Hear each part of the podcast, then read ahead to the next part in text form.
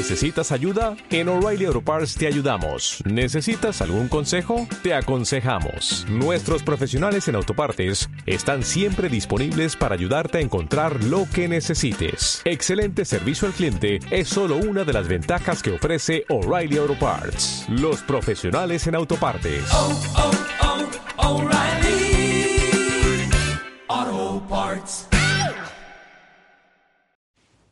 Hola a todos, bienvenido a un nuevo podcast de introspectiva. Hoy me gustaría hacer un pequeño repaso a todo lo que he ido viendo que se presentó en el Mobile World Congress. Eh, seguramente me voy a dejar muchas cosas fuera, pero bueno, me gustaría comentar un poco las cosas que más me han llamado a mí la atención. Bien, eh, como continuación un poco del podcast anterior en el que hablaba del S10 y el LG G8, bueno, decir que prácticamente se ha confirmado todo. Y bueno, en cuanto a los S10, lo, prácticamente se han calcado todas las especificaciones que se dijeron. Eh, cosas que me han llamado la atención especialmente, el tamaño. La verdad es que el tamaño es muy, muy contenido. La verdad es que mm, el S10 es normal, no llega a los 150 milímetros de, alto y la verdad es que es algo que, me encanta, que, no hayan pasado de esa barrera, la verdad es que es algo que, que me gusta mucho. Eh, las baterías se han mantenido lo que se dijo, yo ahí tenía algo de esperanza. Eh, en que mejoraran un poco, pero no. Se ha mantenido en 3100, 3400 y 4000 o 4100, no recuerdo ahora mismo. Bueno, los Samsung la verdad es que me encantan, tanto el S10 como el S10 Plus. Eh, parecen terminales increíbles, la verdad es que creo que va a ser de lo mejor de lo mejor. La gente parece que está un poco cansada de Samsung, parece que ya no les llama la atención lo que presentan.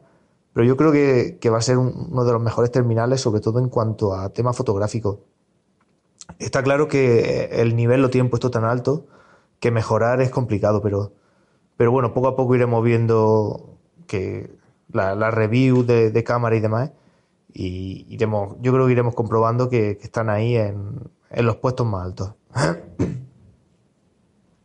más cosas, el lector de huella en la pantalla. La verdad es que por lo visto el, funciona genial, no es como otros terminales que parece que, que, fallan la mitad de las veces o un porcentaje alto de veces. Y ahí Samsung parece que, que, lo ha hecho bastante bien. Y bueno, no sé, la verdad es que si no fuera por el precio que creo que va a ser bastante alto, aunque dentro de unos meses haya bajado, yo me imagino que se mantendrá entre los 500 y 600 euros el, el S10 normal. Y bueno, un precio alto que, que hay que pensárselo. Vale, más cosas. Eh, otro terminal del que estuvimos hablando, el LG G8. Eh, cosas que me han gustado mucho del LG G8. Bueno, se mantienen todas las especificaciones. Eh, de primera, me llevé un pequeño susto cuando vi que, que mantenían dos cámaras. Y, y, bueno, al final lo que estuve viendo es que hay dos versiones. Una versión con tres cámaras y otra con dos. ¿Qué cosas que me gustan del LG G8? Que bueno, va a tener la, en cuanto a la de tres cámaras, va a tener una cámara principal con estabilizador óptico, una gran angular sin estabilización y un telefoto de zoom de 2x con zoom óptico. La verdad es que es la configuración de, cámaras que, que, yo creo que, que, veo ideal. La verdad es que si en lugar de ser un 2x fuera un 3x o algo así, que fuera un pelín más de, de, tele, de teleobjetivo, yo creo que sería mejor. Pero bueno, parece ser que, que no, que, que, todos los fabricantes están tirando por esa configuración y me imagino que, que, nadie quiere ahí innovar en exceso. En cuanto al tamaño, aquí en este caso sí que sobrepasa los 150 milímetros, se va a casi 152. Eh, estará con 6 GB de RAM y el Snapdragon 855. La batería 3500 mAh y la pantalla AMOLED. Habrá que ver las pruebas, pero yo creo que va a ser un buen terminal en general, en todo. Creo que va a ser un terminal muy redondo. Seguramente en fotografía no llega al nivel de, los S10, pero yo creo que va a estar cerca. La batería es un pelín más grande que la de los S10 y bueno, compartiendo la, tecnología de, de, pantalla, siendo ambas OLED, yo la verdad es que tengo mucha esperanza. Lo que más me atrae del LG G8 es que me imagino que LG seguirá con su política de precios y dentro de 4 o 5 meses este terminal estará a lo mejor en torno a los 430, 450 euros. La verdad es que eso lo veo un precio bastante interesante para un terminal de, de gama tan alta. El USB va a ser tipo C 3.1 y lo que me queda saber es si permitirá, como, como permitía en inicio el LG 6, conectarse un monitor. Habrá que verlo poco a poco y bueno, ya, ya iremos viendo a ver. Eh, más cosas que, me hayan llamado la atención. El teléfono de Nokia. Las 12, las, perdón, las 5 cámaras de 12 megapíxeles. La verdad es que yo no me lo terminaba de creer. No me imaginaba que, un terminal saliera con 5 cámaras. Me parecía algo rozando lo absurdo. Y no, resulta que, sí que ha sido así. Y bueno, no solamente no tiene la configuración que yo podría esperar, que era distintas eh, longitudes focales, sino se trata de cinco cámaras que trabajan juntas. Eh, por lo que se está viendo en las primeras reviews, el resultado es increíble. Parece ser que, que, están dando un resultado buenísimo y, y, bueno, habrá que ver un poco también los primeros comentarios de, los usuarios normales que, que lo prueben. La verdad es que es un terminal que si no fuera por el tema de la batería, que tiene una batería de 3.300 mAh, yo me lo plantearía, ya que parece ser que de precio no, no se va a ir muy alto. Y bueno, el tema de las cinco cámaras, quieras que no, siempre llama la atención. Cosas que me gustan del Nokia, no tiene notch ni nada parecido. Un terminal con un diseño frontal más bien clásico.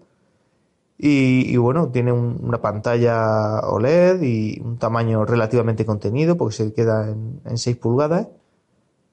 Y bueno, un terminal que, que llama la atención, sale un poco de, de lo, de lo más tradicional. Un terminal muy completo que bueno va, va, a integrar también el lector de huella bajo la pantalla y demás. Más cosas. Eh, bueno, no lo he dicho, pero el LG G8 también vendrá con un, sensor en la cámara frontal que va a permitir manejarlo sin llegar a tocarlo, o sea, haciendo gestos. La verdad es que eso eh, en principio puede ser una tontería, la verdad es que es algo que, que no puede atraer, pero yo ahora en invierno, que voy con guantes, que, que, estoy muchas veces en la calle, el tema de poder manejarte sin quitarte los guantes, la verdad es que lo, veo interesante. eh, no es algo a lo mejor que te haga decidirte en concreto por un terminal, pero un añadido que si está ahí, yo creo que hay que valorarlo. No sé, el LG G8 la verdad es que me ha convencido mucho, la verdad es que me, me ha gustado, me ha gustado lo, lo que he visto ahí. Eh, más cosas, bueno, supongo que, que ya habría escuchado de, de los terminales plegables, tanto el de Samsung como el de Huawei. Y bueno, así de primera, a mí la verdad es que me parecen terminales muy interesantes. A mí el concepto me gusta mucho.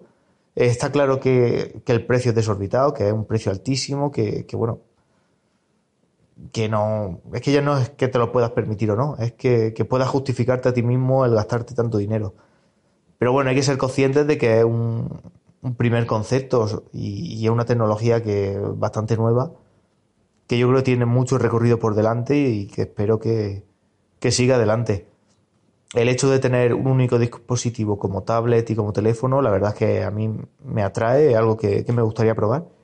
Y, y de diferencia entre ambos, yo la principal diferencia que veo, en este caso a favor del de Huawei, es que si, me imagino ya lo habéis visto, Suponiendo que se trata que cogemos el móvil como si fuera un libro, en el Huawei la pantalla serían las tapas del libro, por así decirlo, y en el Samsung la pantalla son las hojas del libro.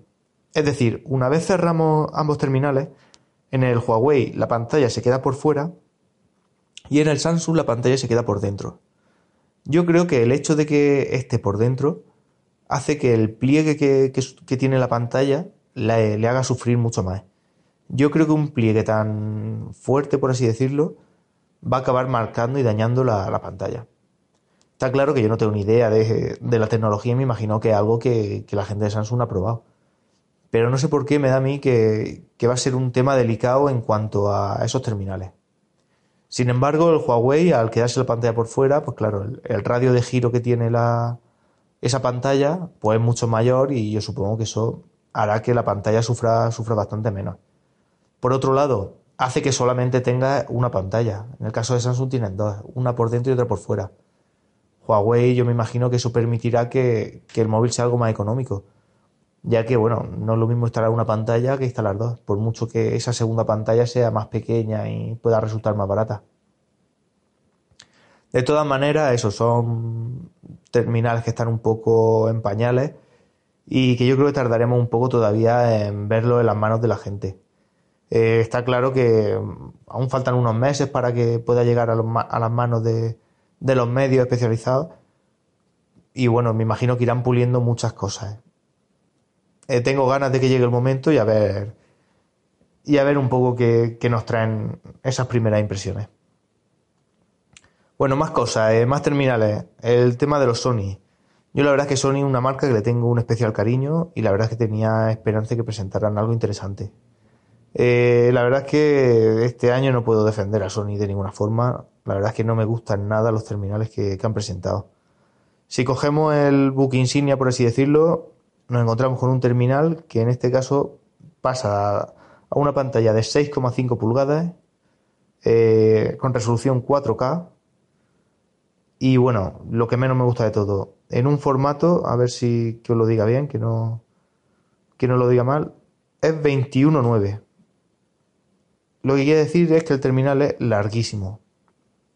Eh, según dicen esto, bueno, te, te, ofrece una experiencia más inmersiva, ya que es el mismo formato que ofrece el cine. Pero vamos, el móvil es una cosa que te tienes que meter en el bolsillo y una cosa de 167 milímetros de alto. Yo lo piense como lo piense, esto es incómodo de llevar. Esto te lo metes en el bolsillo, no te puedes agachar, no te puedes sentar a conducir, no puedes hacer nada.